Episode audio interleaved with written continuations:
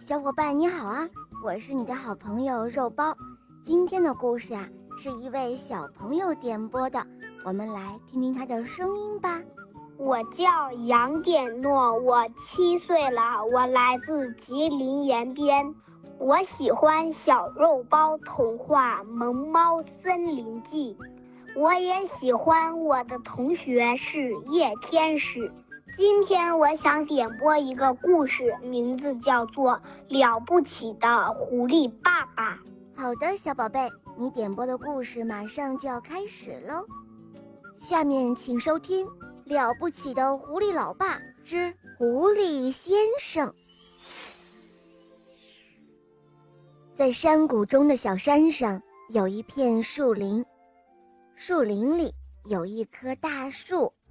树的下面有一个洞，洞里边住着狐狸先生、狐狸太太，还有他们的四只小狐狸。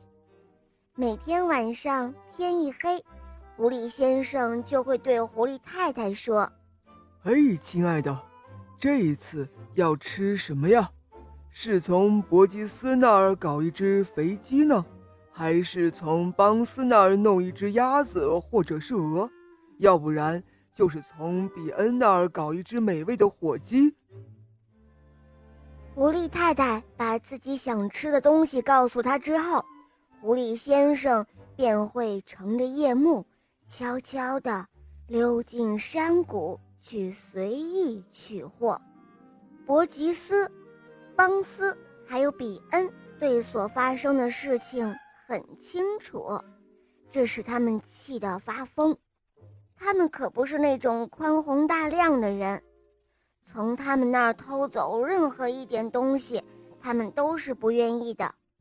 于是每天晚上，他们三个人都会各自带着猎枪，躲在自己饲养场里的某个黑暗的地方，希望能够抓到这个窃贼。不过对他们来说，狐狸先生简直是太聪明了，他在接近饲养场时，总是逆风而行。这就是说，如果有人潜伏在前面的暗处，风就会把这个人的气味带到与他相距还很远的狐狸先生的鼻子里。这样一来，如果伯吉斯先生躲在他的一号鸡舍后面，狐狸先生从五十码开外的地方就能够嗅到它的气味，于是他会迅速改变前进的方向，朝位于养鸡场另外一端的四号鸡舍奔去。哦，那个可恶的畜生，真是该死，真可恶！伯吉斯气得大叫道：“哼！”但愿我能把他的五脏六腑都给扯出来，一定得把他干掉。可是，怎么干掉他呢？伯吉斯说道：“我们到底怎样才能够逮住这个坏家伙呢？”比恩用中指优雅的挖了挖鼻子。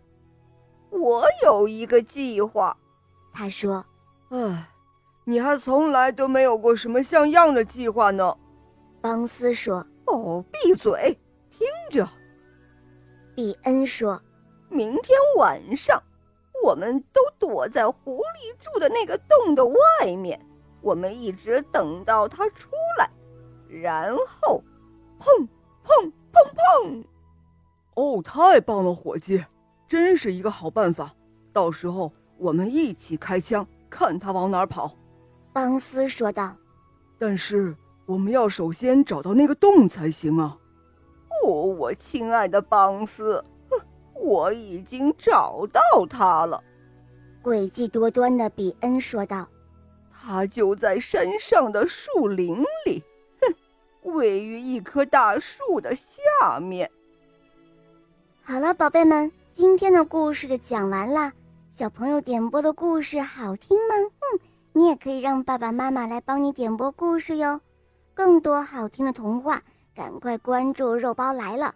打开我的主页去收听公主童话、小木偶匹诺曹，还有《西游记》、格林童话，还有小肉包的《恶魔岛狮王复仇记》，我的同学是夜天使，有很多你没有听过的哟，赶快一起来收听吧。好啦，小宝贝，我们一起跟小朋友们说再见吧，好吗？